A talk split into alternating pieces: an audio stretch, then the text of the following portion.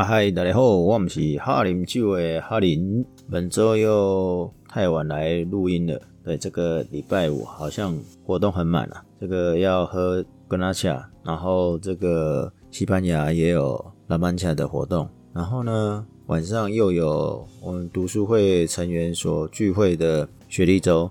对，之前有讲过雪莉周嘛，雪莉 Week，可以听听之前 EP 三十七葡萄新手一百问系列。里面的雪莉酒很厉害吗？居然还有国际雪莉周的活动。好，不管怎么样呢，反正雪莉周是十一月八号到十一月十四号，今年呢，它大概都是每年的十一月的第二周开始办的活动。那也满满的一周七天，因为是满满的一周，所以要介绍另外一个葡萄酒的节日，叫做葡萄酒旅游日。因为也要满满的一周，它才算数。后面我们就继续听下去，我会解说给大家知道。那刚好也是今天这个二零二一年的十一月十三号，葡萄酒旅游日呢。呃，目前虽然我找到的资料是最早是二零一三年五月的第二个星期六，那这个是内容第一次被提到。那事实上呢，不是二零一三年五月是第一次，因为。葡萄酒旅游日呢？这个日子其实是仿照欧洲的，所以我们应该要先讲讲欧洲的葡萄酒旅游日。欧洲的葡萄酒旅游日呢，其实是来自于他们有一个叫做葡萄酒城市的网络联盟哦。这个这样的一个组织呢，从二零零九年呢就弄了一个这样的专案，就是欧洲葡萄酒旅游日。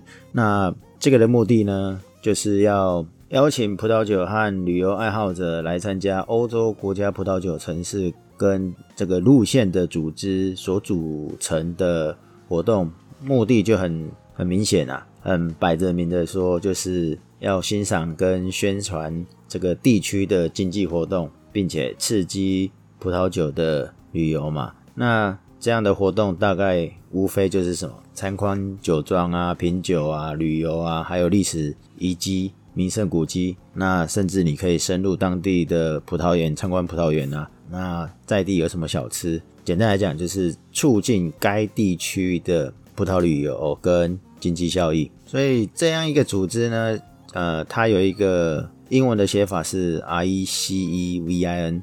那我们可以知道 V I N 就是葡萄酒的意思嘛。这法文字或者是欧洲的相关的语言，应该都是用。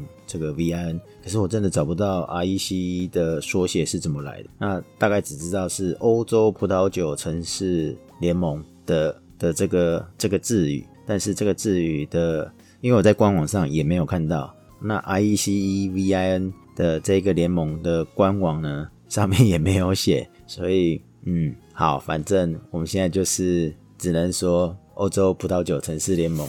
那它目的其实就很单纯。就是希望提供了一个地方政府的一个机构，在经济上与呃葡萄酒有相关嘛，然后同时也提供了一个交流的经验的分享啊，或者是能交流跟伙伴关系哦，把它弄成一个平台。那这个这样的一个组织联盟呢，是受到其他各个国家的葡萄酒协会的支持。那目前有。十一个国家的成员国，举凡大家都知道了，法国、西班牙、意大利、那葡萄牙、奥地利、保加利亚、德国，还有什么我没有念到的哦？希腊已经讲过了，塞尔维亚跟这个斯洛伐尼亚哦，这两个是中欧国家比较少听到。那总 total 应该有八百个城市了。那其实他们在网络上，他们有一些目标，他们想要促成的什么？创造交流的空间啊，促进葡萄酒的旅游，开发专案。嗯，开发专案，这是我翻译的啦，但是我我应该想不出来他开发专案的意思还没别的。不过他有一个专案，我觉得还蛮符合的。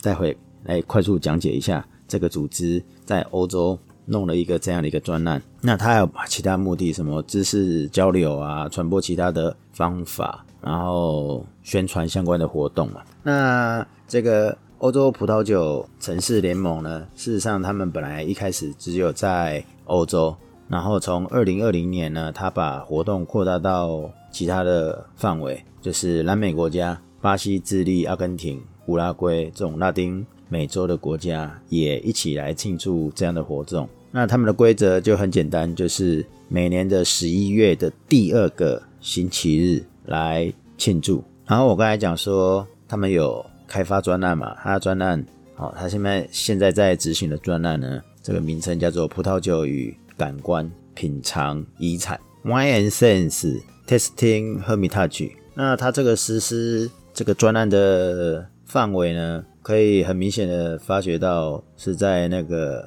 斗罗河。斗罗河贯穿的就是西班牙跟葡萄牙，所以西班牙、葡萄牙的领域有。然后还有一个我比较不熟悉，但是是意大利的区域叫新克特雷。哦，再来就是匈牙利，我认识的，因为我有去过，指骂的凯的的一个区域。然后再来就是捷克的南摩拉维亚。那这几个地方呢，几乎都是不能说几乎，全部都是葡萄酒。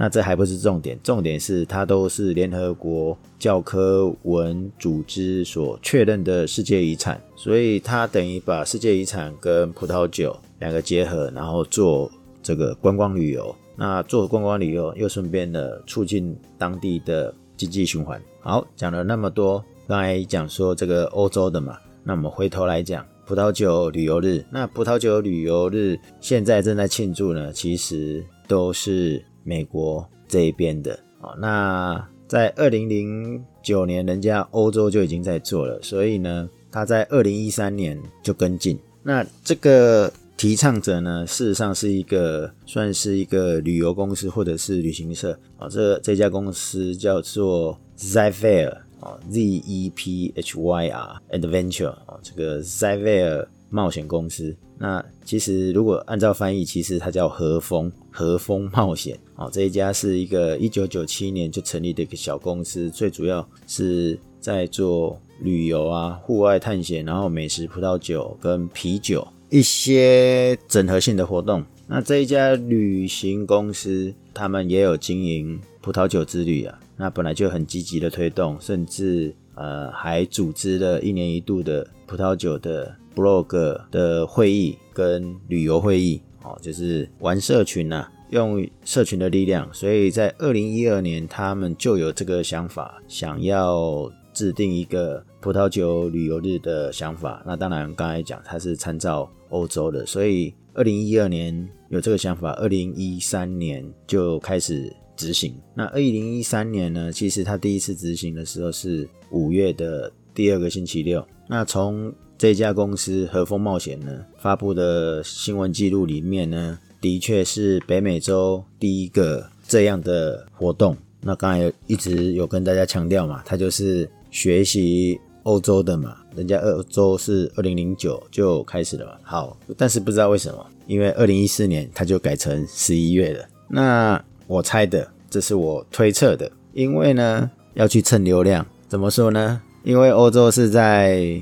十一月的第二个礼拜天，所以我可以找他一天，对不对？那个大家都知道欧洲的，所以你看嘛，网络上如果就跟为什么很多人会去蹭某某人的流量的概念一样，你从二零零九年已经做那么久了，所以你广告声量是有的，所以大胆推测应该就是蹭流量了，不然五月份。唯一可能就是五月份的日子都太近了，什么五月六号的国际酒精日啊，然后八号还有甜酒日啊，九号还有穆斯卡多的日子啊，所以把这个日期调整是很正常的。那调到哪一天？当然顺便蹭一下流量啊。当然这个是我自己想象的啦，因为没有在这家和风冒险这家公司的。呃，发布的新闻里面去找到。那在十一月里面呢，他定的日子是十一月第一个完整星期的星期六，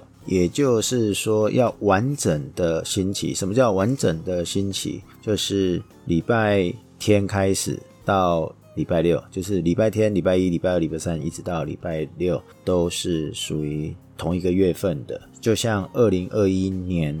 哦，这个日子是在十一月十三号嘛？那如果你往前看，十一月七号是礼拜六，哎，这个不就是第一个礼拜吗？正常来讲，我们会觉得它是嘛。可是十一月七号的开头，就是十一月一号是礼拜一。如果今天十一月一号是礼拜天的话呢，那那一个礼拜六才会叫做完整的一个星期。应该是说，国外是把礼拜天当做开头啦，不是像我们大家都以为是礼拜一开头。所以很简单来讲，葡萄酒旅游日呢，就是要用。第一个完整星期的星期六当庆祝的日子，好啦，那反正常常他们就是会遇到礼拜六是美国的，礼拜天是欧洲的。那不管怎么样，反正这两天都是葡萄酒旅游日。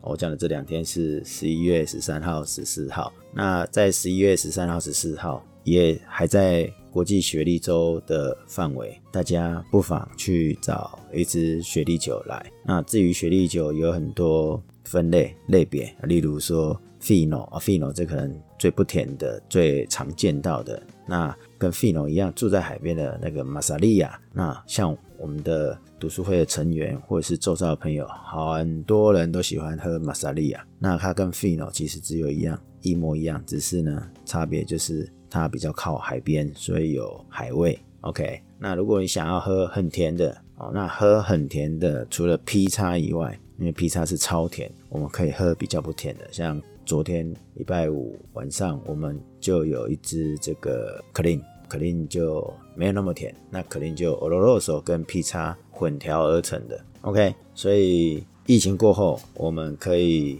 找一个葡萄酒的旅游来去玩。当然啦，在台湾也有葡萄酒的路线。那过去我们也办了好几次。那也许我们大家已经疫情上关封了，比较想要出去国外玩，那没关系，反正我们就再挑一挑。那雪莉州嘛，此时此刻雪莉州，当然最好就是安排去雪莉酒的故乡嘛，在西班牙的安达卢西亚去玩。那如果想要多了解雪莉酒的内容，如酿造过程，或者是产区的介绍，甚至是分类，那可以听一下之前录制的 EP 三十七。哇，没想到也一年了，好吧，今天就跟大家分享到这里，那我们下次聊，拜拜。